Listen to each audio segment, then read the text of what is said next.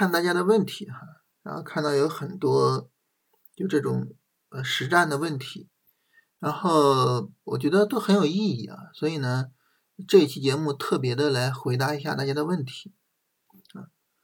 呃，首先呢，第一个问题就是 MACD 和 KD 指标啊能不能放一起看？关于这个问题呢，我们。我觉得应该首先讨论一个角度，什么角度呢？就是我们在思考问题的时候啊，其实嗯，不应该比较多的去思考可以吗？啊，因为就是交易这个事情，它也没有什么特别的禁忌，是吧？也没有什么就是说不能做。你说可以吗？那基本上呢，就都可以啊，所以都可以，所以这个不用多考虑。而应该多考虑什么呢？怎么做？就是具体怎么做？你说能不能结合，是吧？怎么结合呀？提出来一个结合的方案，然后呢，我们针对这个结合的方案去进行讨论。啊，这个结合它怎么样啊？它的效果如何？它具体的这种这个呃，比如说在历史上的这种成绩会怎么样？对不对？所以就是，我觉得这一点非常重要啊，这一点非常重要。那比如说，嗯，我们之前聊的，嗯，像这个哈三联，哈三联呢，然后这是 MACD 指标啊，我们再把这个 KD 指标给调出来。那么，其实呢，就是 MACD 指标和 KD 指标呢，它们有一个。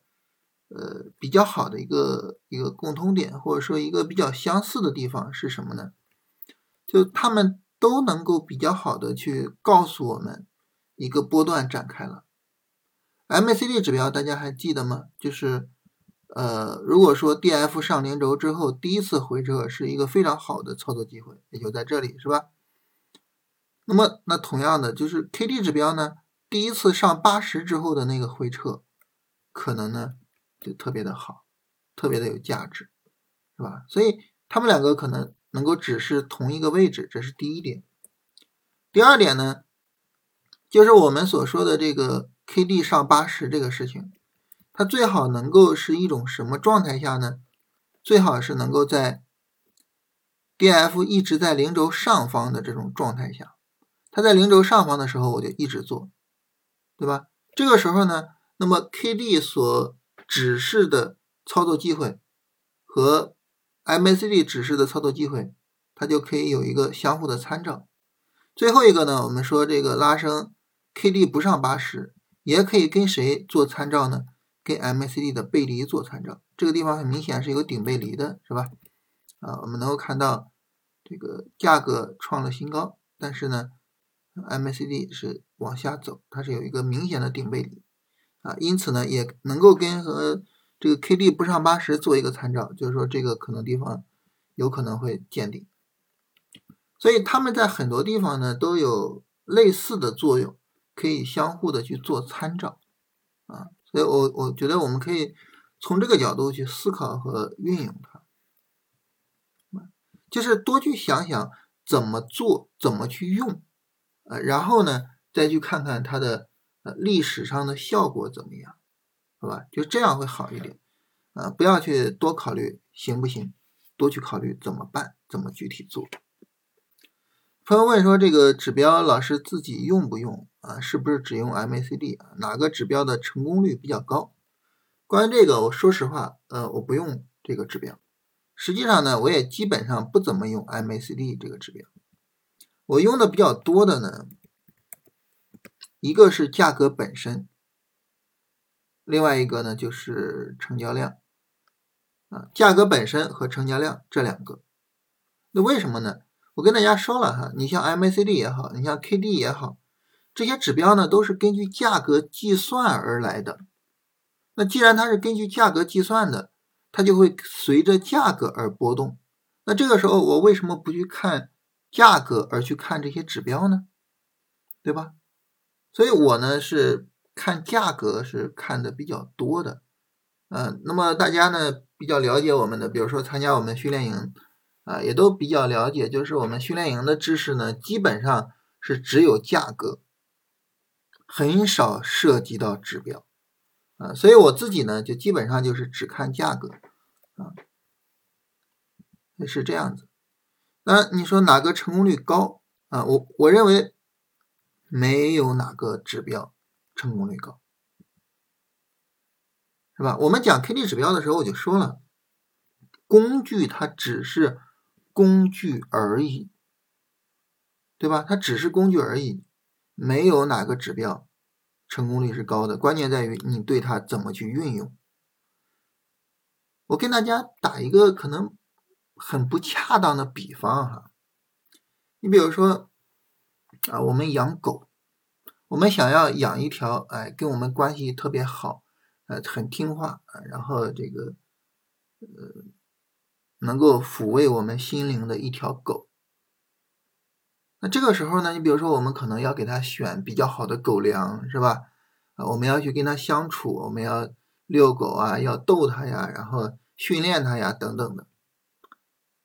这个时候你问我，你说老师，买什么样的狗粮能够确保这个狗能够比较温顺？或者这个狗能够给我形成一种非常好的相处关系呢？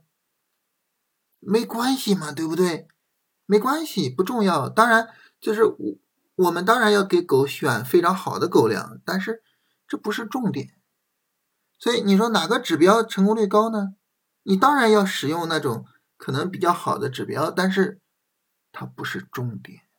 那大家说重点是什么呢？养狗的话，重点是你跟它的相处过程。那对于这个市场呢，我认为重点还是价格本身的运行，啊，它是什么样的趋势，在什么样的波段中，它的行情力度如何，还是它自身的这个价格的波动情况。那如果说我们看的更为宏观一些，就是这只股票它属于什么板块，这个板块有怎样的炒作逻辑，它是不是当前的市场主线，是吧？就这些，我觉得更重要。我我从来没有指望过一个指标去解决所有的问题，就如同我从来没有指望过换一个这个牌子的狗粮就能够让这一只狗跟我的关系更好。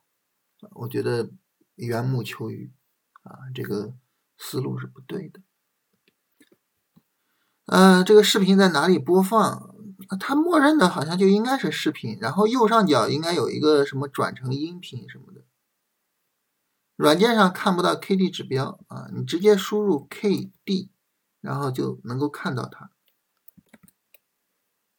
这个方法能不能用到周线？方法这个东西在任何级别上都是可以用的，都是可以用的。所以它在周线上应该也是可以的。但是这里边有个问题，就是你要找到周线能够持续有行情的品种啊，你比如说像宁德时代是吧？宁德时代在周线上持续的有行情嘛？然后咱们把这个 K D 指标调出来，好，那么 K D 指标呢显示什么呢？显示宁德时代在这儿长期横盘，一直不上八十，一直到哪儿上八十呢？到这儿上八十，从这儿上八十之后，我就可以去做它了啊。然后呢，我们就发现。哎，这上八十之后可以做是吧？所以这次宁德时代可以做啊，这儿可以做啊，然后呢这儿可以做，然后这儿可以做，因为每一次拉升都上八十了是吧？所以这每一次都可以做，等于宁德时代的这四次周线、短线都可以做，对应于日线上呢，就是这四次日线的波段都可以做啊。所以你说它能不能用到周线呢？照样可以用到周线，只不过周线显示的是日线波段的操作机会啊，这四次机会都可以做。基本上咱们这个交易方法呀，在各个周期上都是通用的，基本上都是通用的。K 值跟 D 值都要到八十以上嘛？这个可以自己总结一下哈，就是是不是都要到？一般情况来说，K 值到了就行了，一般是这样。啊，但如果说 D 值到了，就说明更强，是吧？啊，就两个如果说都上八十，就说明更强，是吧？你像这种拉升力度非常强，对不对？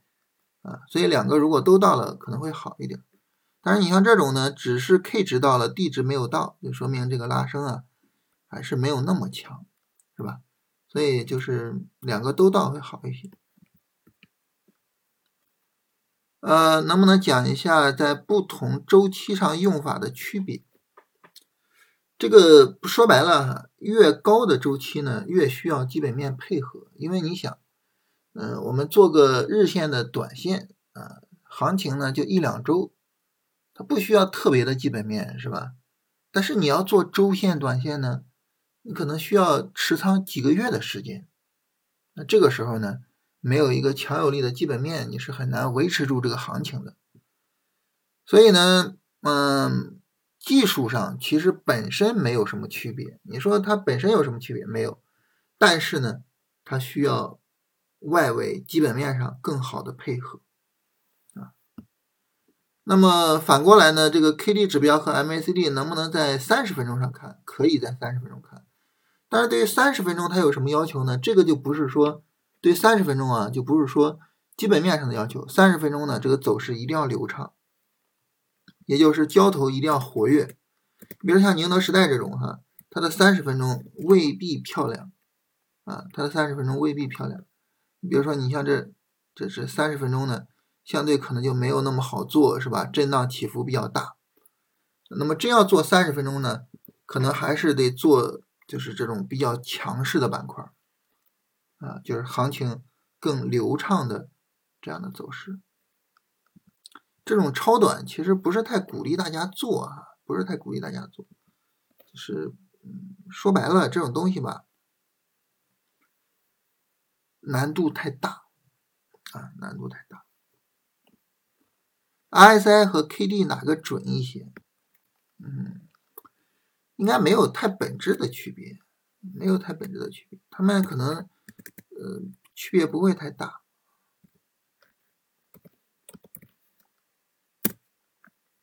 我们看他们走势都是基本上类似的，是吧？然后见顶，长期的跌下去，然后开始往上走，对吧？然后往上走的过程中呢，这往上、往下、往上、往下，很像是吧？走的很像，所以本质上我觉得不会有太大的区别。呃，通过什么方式指标判断主力资金撤资？这个我我昨天说了哈，就是我对筹码这一块的理解呢是不够到位的。呃，我自己在实战中也从来没有使用过这方面的知识呢，我觉得还是应该找相关的专家去了解一下。我自己做操作哈，我我我做操作呢，我觉得就很重要的一个就是后发优势。后发优势，就是我比较期待的，就是什么呢？后知后觉就可以，就是你不要对我有太高的要求。你说你你让我什么都提前判断，我我实在是做不到。你让我后知后觉就可以，所以我比较追求后发优势。后发优势什么概念呢？就是你比如说你一个强有力的拉升显示有资金进场，我等你调整。你调整呢，你一调调的很大。急涨急跌调的很大，就说明呢资金撤了，是吧？获利出来了。但如果说呢你调整调的小，你就是跌不下去，就说明呢资金没有撤啊。所以呢我是后知后觉，我事后知道你撤没撤就行，我不需要提前去判断。这个时候呢就相对容易一些，所以我做龙回头呢就是后知后觉。就是我们经常有句话叫“敢为天下先”，是吧？那我自己做股票呢，我经常告诉自己要“敢为天下后”，就是没有必要对自己有那么高的要求，“敢为天下后”。呃，通过选股宝选的板块和个股都是走势正强的啊，怎么去选出来回调好的呢？就是持续的跟踪，是吧？持续的跟踪。你在记录的时候呢，你比如说十月八号记录的时候，那当时它很强。那从十月八号到现在十月二十一号，这么多天过去了，是吧？它就没有那么强了，它就开始调了，是吧？就开始调了。啊，它一调，你看，就像我刚才说的那种后知后觉，就奥农可能就没有彭都好，是吧？然后呢，等它调，就看它调的情况。啊，所以就是持续的跟踪，啊，这是呃。最简单的办法，嗯，持续的跟踪是吧？当时特别强，现在持续的跟踪，这不调下来了吗？调下来了，能做呢还是不能做呢？是吧？我做一个判断啊，我我我是这样，就是持续的跟踪。聊聊小波段，这个呢单独聊吧，啊，单独聊。三十分钟没有小绿柱，呃，是突破五分钟短线高点，还是突破五分钟波段高点？呃，一般情况来说呢，做突破都是突破五分钟的短线高点进，因为当你突破五分钟的波段高点进的时候，说白了，那你就是突破三十分钟高点，这个时候呢，你的进场位并没有被优化，所以一般来说呢，突破是使用突破五分钟的高点去做进场，啊，这样呢，我的进场位呢就能够得到优化，啊，就这样子。那这里呢，就是说。呃，我担心的前提就是三十分钟没有小波段，三十分钟没有小波段，这里呢，实际上它应该是在进场位之前的，也就是说呢，我首先去判断三十分钟这一波下跌能不能做，然后再去说它能做的情况下，我使用什么样的进场位进场。那你不能说呢，三十分钟没有小波段我也要进，有小波段我还要进，那就不行，是吧？所以三十分钟的条件呢，是首先需要做判断的，这里要特别注意一下。啊，这是大家的问题啊！今天呢就跟大家聊聊这些，好吧？大家没有问题了，我们再聊下一步。明天呢，我是想跟大家做一个有意思的工作，什么呢？我把每一个大盘指数啊，跟大家比划比划。明天不是周五吗？是吧？咱们聊一聊这周大盘的整体的一个涨跌情况。现在比较奇葩的是什么？比较奇葩的是各个大盘指数的走势完全不一样。这个明天咱们再好好聊。